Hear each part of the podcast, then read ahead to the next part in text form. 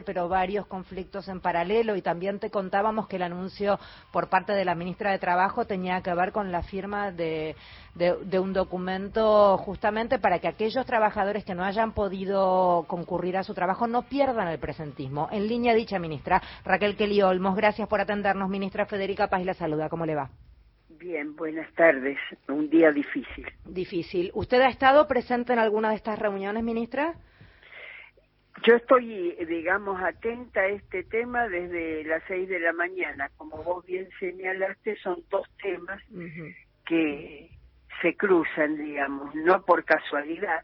Creo que eh, lo que pasó en el ferrocarril eh, tuvo como punto de referencia saber que iba a haber un paro de transporte y de esa manera agudizar también la capacidad de extorsión para para definir un tema que es una interna gremial de los sectores jerárquicos que no tienen capacidad de parar al ferrocarril y que para hacerlo bloquearon la salida del depósito donde están las unidades.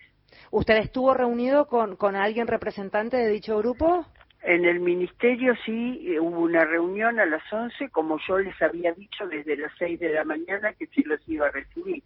Esto es un tema realmente bastante prolongado, este, muy trabado realmente, que lleva bastante tiempo desde antes de mi gestión, que nunca hemos cortado el diálogo, que siempre estamos buscando cómo eh, ayudarlo, pero la verdad que lo de hoy ha sido tremendamente extorsivo mm. porque aprovechar el paro de colectivos para, para definir esa acción de bloqueo fue realmente muy, muy, muy duro para la gente. Sí, sí, porque se tomó a la gente de rehén claramente y se especuló con eso. Eran los móviles de televisión cubriendo los nervios de aquel laburante que había estado toda la noche a lo mejor trabajando y no podía volver a su casa, o a la inversa, ese laburante que necesitaba llegar a su trabajo y de manera tan sorpresiva. Ya el día anterior, ese paro también de algunos sectores del transporte a las 4 de la tarde ya había sido eh, bastante molesto para el usuario y es lógico.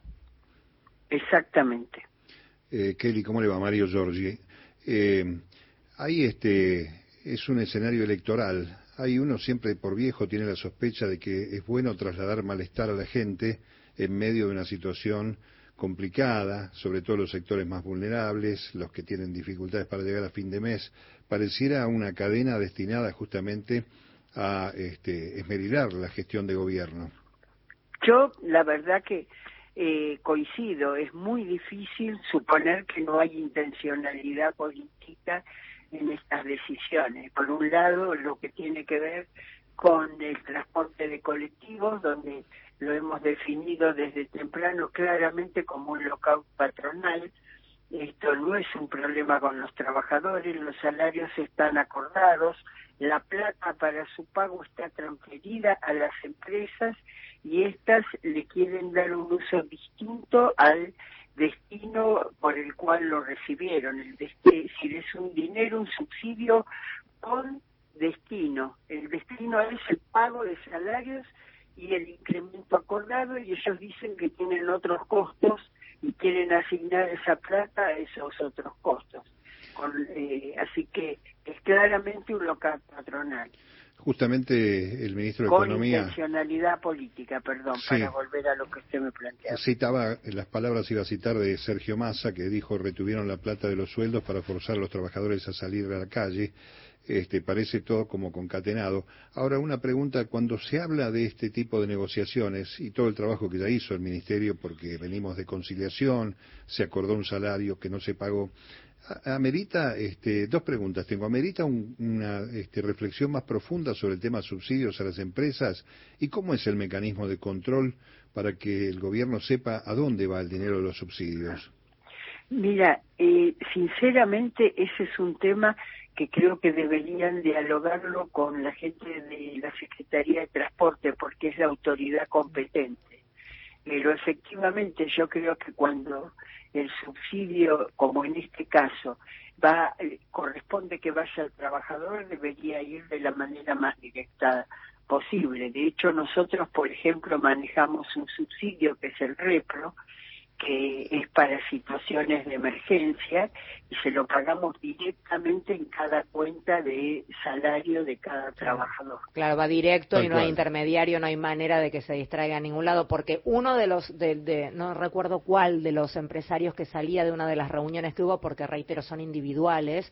eh, dijo que no les alcanzaba lo que les depositaban para pagar el sueldo. Y eso suena raro porque en realidad si hay un acuerdo de me tenés que pasar tanto para yo dividirlo por la cantidad de empleados que tengo, porque acordamos este número, que lo lógico es lo que hace cualquiera, ¿cómo no les alcanza? Eso no se termina de entender. Y está clarísimo que lo que están haciendo es queriendo utilizar el dinero con otros fines y utilizar su capacidad de daño sobre las trabajadoras y trabajadores que se tienen que trasladar como mecanismo de extorsión al gobierno, sobre todo en pleno proceso electoral, como de hecho estamos.